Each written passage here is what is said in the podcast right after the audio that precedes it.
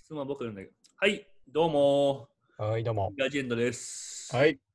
お話ししましょう。今回はいただいた質問にお答えしようかなと思います。はい。ありいつも皆さん質問いただいてありがとうございます。がとうございます。本日の質問は、えっと、笹島さん、エーゼックス、エージェックスさん、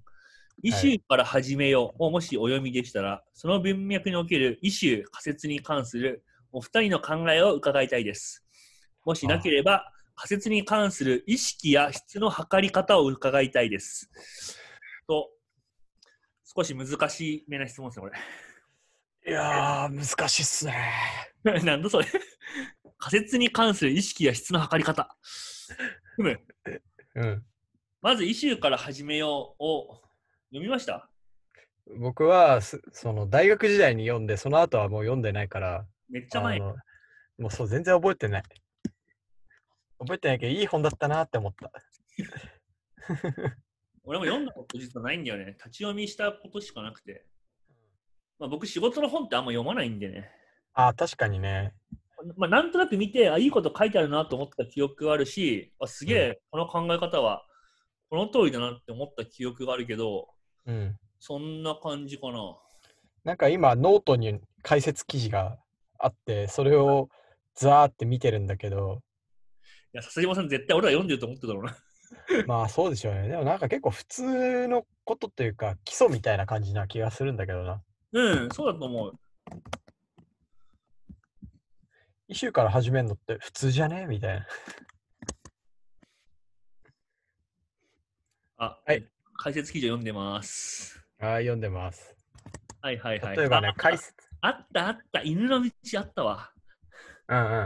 読んあだの、私このマトリックスがあってね、イシュー度と解決の質があって、イシュー度が高くて解決の質い仕事がバリューのある仕事だみたいな。まあ一旦イシューから始めようの本は2人ともあんま覚えてないんで、この本うはん別として、まあうんイシューとか仮説っていうものに関するうん、話をしましょうか。そうですね。じゃあいきなりその質問からそれるんですけど、アタカさんってやっぱ賢いっすよね。すごいですよね。彼こそこう教養の塊みたいな感じがしますよね。いやもうね、かっこいいよね。うん。ニューロサイエンス。脳神経科学マッキンゼはい。イエールだっけだったかな。密から添え。みたいな。最近のブログも良かったけど。あ、そうなんだ。うん。まあいいっすよね。なんかああいうのはかっこいい、確かに。そうですね。まあでもなんかこう実務家感はあんまりなくって、やっぱもうじゅ純然たるストラジストというか、うん。その優先順位とかホワイに対してものすごい責任を持ってるっていう意味では、なんだろう、なんか彼自身がこう会社を経営したりしない、経営したりしないというか、自分で会社を持たない理由とかって何なんだろうなとかはすごい興味が、うーん。なんかそういうストラジストの資質ってみんな経営者には絶対必須じゃないですか。うん。で、イシューから始めるというか、その大きいイシュー、自分がこう関与できる中で最も大きいもので、でその中が優先順位をとつけて解くみたいなのも、やっぱりその、すそのなんだ経営者にはこう必須の資質だと思うんですけど、うん。彼がなんであえて、その経営の講師をしてたりとか、うん。あとは、えっと、Yahoo の CSO でしたっけヤフーの CSO っすね。うん。っていうポジションに収まっているのかとかはすごい不思議。ああ、そうなんだ。うん。なんか彼の今の手、うん。うん今の提言とか公共政策とかに対して提言してるから、うんあじゃあなんで自分でそれをやる立場にこうやる立場というかもうちょっとそのそれを実現するってことに対するコミットを深めるような行動をしないんだろうみたいなのは結構個人的な不思議。うんうんうん。あれも結構ストラテジストっぽい感覚の人と起業家とかってそんなに相性良くないかなって僕は思ってる方だけどね。おーなるほどなるほど。まあ僕もどっちかっていうとそっちのタイプだと思うんだよね。うんうんまあう割んとその、なんだろう、ストラテジストっぽいうんうんうんうんところが、まあ、あたかさんとは全然比べ物にならないけど、うんうんうんうんあるとは思ってるんだけど、でもまあ僕個人とかの話で言うと、なんかその池を与えられたら、その池の中でイシューみたいのを見つけて、どう解くかっていうのを、まあ仮説を考えるのはすごい得意だけど、どの池で釣りをすべきかっていうことにそこまで強いこだわりがないうんうんから、なんか一番でかいお題というかうなん、んかこれの中で何をまず解くべきか教えてほしいっていう、大きな檻みたいのはうん、自分で設定するの苦手なんだよね。ああ面白。で、多分ストラテジストまあ、僕が考えるに、あたかさんもそうかもしれないけど、まあ、ストラテジストっぽい人って、まあ、知的好奇心の塊だし、すごいいろんなことをあの想定する力があるから、 良くも悪くもそのフェアさが高いんだよね。うんうんうん、だから世の中でこのイシューとか、この、なんだろう、話例えば、小売産業のことが一番重要な話だっていうふうに決めきることは自分でできない。これも大事だし、あれも大事だし、これも面白いし、あれも面白いしっていうふうになってしまう。ので、一個のことにすごいこう、ぐわーっとフォーカスして、それだけを解くことに意味があるっていうふうに、自分で思えないんだよね。いやー、これさ、2年ぐらい前に同じ話したよね、多分。だっけうん、すごい面白い。やっぱ毎回その度に気づきを得る。えー、2年前ってことは、あれですかね、日比谷ミッドタウンですかね。そうそうそう、スタバで話した記憶がある。うん。ヒカルさんは起業家のタイプじゃないって、その時も言ってた。ああ、そうだね。うん。いやー、面白いな。なんかね、あの、直近の、その、僕はアタカマニアなんですよ。あそうなんだ。結構好きなの。 アタカさんの発言が。なのに1週間、 今読んでないと。 はい。 その、アタカさんの、その、直近なんか、セミナーみたいの出てて、あの、宇野さんと、こう、対談するみたいなのがあって。あ、そうそうそう。うん、で、その宇野さんからの質問の一個に、なんでアタカさんほどの人が日本にコミットすることに決めたのって質問があったの。でその答えがすごい面白くってなんか自分の中ではそういうテーマを決めることって特にしてなかった。自分はその今の話と同じで折りが別になかったの。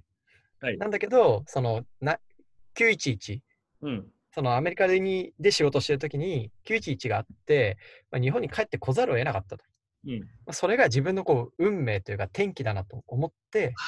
はいはいはい、そういうこう大きな流れの中で日本に今自分が身を置くことっていうことに、まあ、外部的に意味を見出されてそのまあ、日本にコミットしようみたいな。 あなんかすげえ俺同じ感じだねやっぱり。そうなんだよねだから多分ストラテジストタイプの人っていうのはそういうすごい自分で何かを掴む力も持ってるように見えるし決める能力もあるように見えるし、うんうん、実際そうなんだけど一番でかいことに関しては割と人に委ねたりとか流されたりとかするっていう気がするな俺は完全にそうだし運命って言葉使ってたからびっくりしたなうんそうだ、うん、俺なんかそう俺この前あれなんだっけあれストレングスファインダーやってストレングスファインダーってまあその自分の中にある資質みたいのをなんか36個ある資質の中でどれが一番強いかみたいなやつをランキングしていくみたいな感じの、うんうん、自分発見メソッドみたいなやつなんだけど、うん、これ一番強かったやつが運命思考っていう能力でこれはなんかその起きたことに関して、まあ、物事に意味を見出したりとか、まあ、因果を探る力が結構感じる力が結構強いみたいな感じで。なんか結構自分としては不思議だなと思っていてなんかその運命を感じるみたいなふうに思ったことなかったけど、うんうん、でもなんか一番でかいことに関してはなんかそういうなんだろう流れとかその時起きたモーメントの直感とかで決めることは結構強くて、、うんうん意外にそういうところはあるしそういう資質の人は、まあ、起業家に向いてないとは思わないけどいわゆる事業家には向いてない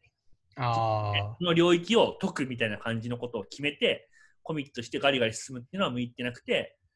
逆にまあそのヤモティがどうしても氷のことを俺は解きたいみたいな一緒にやってほしいって言われたら全然氷のことめちゃくちゃ詳しくなりますっていう感じではあるうん確かにでもなんで氷なのって言われたらいやヤモティがそう言ってたからっていう以外あんまないと思うああ面白いでもなんか僕もさ結局別にこう今って流されて起業家になってるわけでなんだかんだ人ってその外部の要因においてその大きい意思決定をすることの方が多いんじゃないかなっていうのはあるっちゃあるよね。うん。え、なんか消去法ですもん。あ、これダメ、これダメ、これダメ、これダメ。もうこれしかねえじゃんみたいな。いや、ヤマキは流されてないと思う。知らんけど。え、そうなのかなわかんない。けどまあ圧倒的に俺とはタイプが違うように見えるから。確かに。まあ、まあ、でも僕にとってもその結局今こういう場所にいるのってそういう大きな流れの運命みたいな部分ってわ割と往々にあるとは思うんだけど、うん、割と運命がなくても そこにいたみたいなのはちょっと強いかもね。あそうだと思う。うん、まあ時期間の早まりとかはあるのかもしれないけど、うん、でもさそうあのやっぱヤモティも経営者なわけで、まあ、僕とか、まあ、僕とかアタカさんっていうとまあすごい失礼というかあれだけど、並べることじゃないけど、僕みたいなタイプとかは、こういうタイプだっていうのは結構知っとくのがいいと思うんだよね。確かに。で、結構言われるんだよね。なんかまあ、能力高く見られるんですよね、僕は。うんう結ん構起業とかしないのとかっていうのはよく言われるけど、うんどこどうやったらその発想になるっていう感覚が、自分のこと結構よく知ってる自分からあると、するとあるから、 なるほどね。難しいんですよ。確かにん。えじゃあさ、その僕みたいな人が、じゃあ例えばヒカルさんとか、あもう仮にだけど、アタカさんとかを、 うまくパートナーとしてやっていくにはどうしたらいいのそれなんかあれですよね、一緒に働く的な意味でですよね。そうそう、その頭脳を生かしてもらうにはどうしたらいいえ、でもなんか楽楽勝じゃない そう。一番欲してると思うんだよね。うん僕らみたいなタイプっていうのは、ヤモティみたいなやつを。ヤモティみたいなやつあってー何かっていうと、強い意志を持って、その戦うフィールドを決めてくれる。うんうんけども、その、ロジカルさっていう共通言語みたいで持ってるから話は通じるっていう。なるほど。なんで自分が一番重要にしてるその共通言語みたいなのを持っていて、自分が持っていない何かを決めきるっていう力。うんうんを持ってるっていうところ、うんが一番、えっと、自分がなんか一緒に働く上で良いパートナーだなと思うんで、まあ、相当その素質は高いとは思うんですよね。ああ、じゃあ一緒に働きましょこの話結構2年前にした気がする。う。ずっとやってる気がする。確かに。でもなんか2年前に考えたけど、最近はあんまりそのこと考えないな。ななんで俺は 10X に入るってことしなかったんだろうっていうのは。なんでですかどうなんだろうね。給料が安いからかな。すいませんね。 嘘結構出してるんだけど、元が高すぎたよ。 全然僕なんてもう本当 に4畳半に住んでますから うるせえ。そうだねあれこれ話なんだっけしたってえーっと、戻ると、仮説に関する意識や質の測り方を伺いたいです。だって。でもやっぱ仮説ってのは思うんですけどあの一人で考えるものではないと思うんだよね僕はうんねだから多分そういうのってあんまり本とかに出てこないと思うんだけどやっぱり仮説っていうのは持ってる知識みたいのとその知識からの発想みたいなものの2つの掛け算で生まれると思ってるんでその両方を自分一人の中に限るのってすごいなんかその制限された仮説の作り方だなと思っていてでそのその2個の掛け算で決まるのでえっと3人で話すだけでその組み合わせが8倍になるわけじゃないですかだから2の3乗ですね。 2の3乗 A さんがしたインプットを B さんの発想で考えるとか、うんいう話ができたりすると思うんででそれによって結構いろんなパターンが生まれるんで、まあ、仮説ってそのまずはその出してみるに越したことはないとは思うんですよねとりあえずある程度網羅的にまあそのだたくさん出すのはいいとは思わないけどいきなりなんかすごい決めきるっていうのもちょっと仮説としては危険だと思うんでなるべくその多くのインプットと多くの発想にさらすっていうことをやるのがすごく重要なので、まあ、いかにそのインプットみたいなもの、その人のインプットとか自分のインプットになるものをきちんと作っなんだ共有可能な形にして、それを多くの人にさらした上で、まあ、いろいろと議議論していって、最終的にいい仮説に絞り込んでいくっていうプロセスをクイックに減るっていうのは大事なんじゃないですかね。そこの部分にすごい時間かけるのって、やっぱりそれはそれでナンセンスなんで。なんでやっぱりその複数の人で考えるっていうのは言ってあってもいいかなと思うんだよね。非常に網羅的で良いかなと思いました。でも僕も言うと、アイディアそのものだと思うんですよね、仮説って。なるほど。で、アイディアって、もう、その、良いアイディアを出す方法って科学化されてるんで、うんそれに従ってるっていう感じですかね。うで、んその一方目はインプットをとにかく増やすっていう。で、えっと、なんかリラックスした時にしかいいアイディアってのは生まれないっていうああ、のも決まってるんで、なんうか良い仮説を生み出すには良いリラックス環境が必要っていう。うんうんうん。あまあそその、まあ、あと考えを煮詰めることとか、なんかそういう5つのプロセスがあって、なんかジェームズなんとかっていうさ人が書いたアイディアの作り方、えーあの あの本が全てですよっていう。でもそのインプットをどんだけ増やせるかっていうのは結構重要ですよね。結うん局それが全てのボトルネックだと思ってて、例えば僕とまあ、仮にヒカルさんとで、僕が詳しいことに対しての仮説って、僕しかもう出せないじゃないですか。出せないね、そうだね。うん。で、ヒカルさんが出した仮説って、箸にも棒にもかからないみたいな、なんかそういうことが起きる、これが一番無駄だと思うんですよね。あるね、でも、前提条件が違いすぎるというか、そうそう。だから情報を共有するのが大事だ。まあ、ヒカルさんも言ってたけど、はいその見える形で共有できる形で情報を公開していって、その共有量を増やすっていうことが、なんだかんだインプットを高めるっていう上では、輪の中の情報共有量を増やすっていうのが一番大事だっていうのは、すごい同意。まあそうだよね。確かに。だからその前提が揃わない状態でのさ、仮説だし結構さ、本当ききつくないだから例でえば、ヤモティがすごいポテトチップスをめちゃくちゃ食ってる人間だとして、俺そんな食ったことないとして、なんかヤモティに新しいポテトチップスの味を考えたいんだけどとか言われたときに、俺が、いやでもバーベキューとかさ、俺さ、うまいと思うんだよねみたいな。みんな好きだみたいな。バーベキュー味とかどうって言ってさ、いや、もうとっくにこすっとるわみたいなさ。でもこういうの違いあるじゃん、よく。うんうんうん。いや、そんな話、なんでその今まで誰も考えてないと思ったみたいな意見をさ、まあまあ、くださる方もいるじゃん。まあ、投資家と起業家の関係でよくありますよね、それは。 あるある。あるよ。いやいや、だって当然そうだよ。こすってる場所は全然違うんだもん。で、事業に対して投資家がやっぱ口を出すっていう時は、僕らより何かを知ってなきゃいけないけど、その状況ってなかなか生まれないみたいな。そうだね。あるじゃないですか。そんなだにからアドバイスなんかできねえみたいな。うん。そんなにポテトチップスばっか食ってないからね、こっちは。作ってないから。 別のことをこすってるから。うん。うん。でもまあ、ヤモティはじゃがいも農家なわけだ から、みたいな。はい。それはあります。あのさ、うんさっき思った、その、面白いなと思ったのが、あの、リラックスした状況を作るって、やっぱすごい大事かなと思ってて、そのアンダープレッシャーの状況だと、やっぱりすごくアイデアって出づらいというか、うだからん無理やり早く何か出さなきゃっていう感覚が自由な考えをやっぱ奪うんで、うん複数人で考えるって、それも結構いいなと思ってるところがあって、うんだうからん自分だけで考えなきゃいけないっていう重圧から、ある意味逃げられるっていう時間も必要。うんうん自分一人でガーって考える時間も必要だけど、それだとやっぱある一定、その持ってる知識もインプットも、あとそのプレッシャーから来る自由な発想も避けるので、避けるって言わないか、まあ、えっと、飽和するので、うん。やっぱりその人の力を借りると、結構気持ちは楽になるというのが、僕の思うところですね。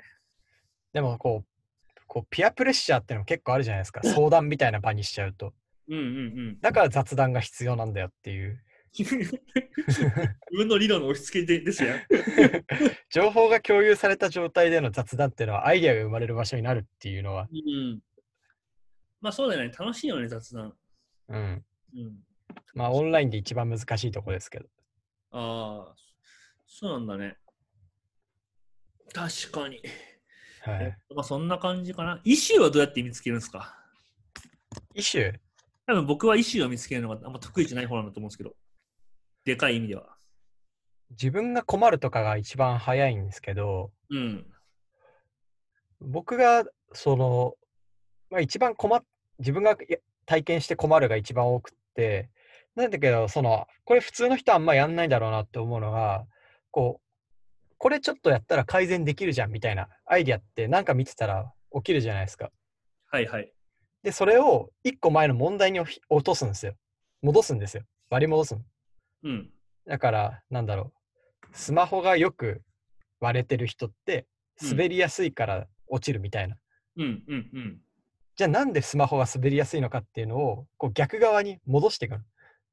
そのーん。ああ、なるほど。そう、そうすると、例えばだけど、サプライチェーン上でこういう問題があるみたいな、うん。見つかるとすると、それが結構大きいイシューとして発見されることがすごい、あの、多いわけじゃないけど、ある。なるほどね。うん。だから小さい気づきから、そのイシューに割り戻していくっていうのを、僕は割と重要視してます。なるほどね。うん自分の気づきはなんか結構クソみたいになんかつまんないものが多いんで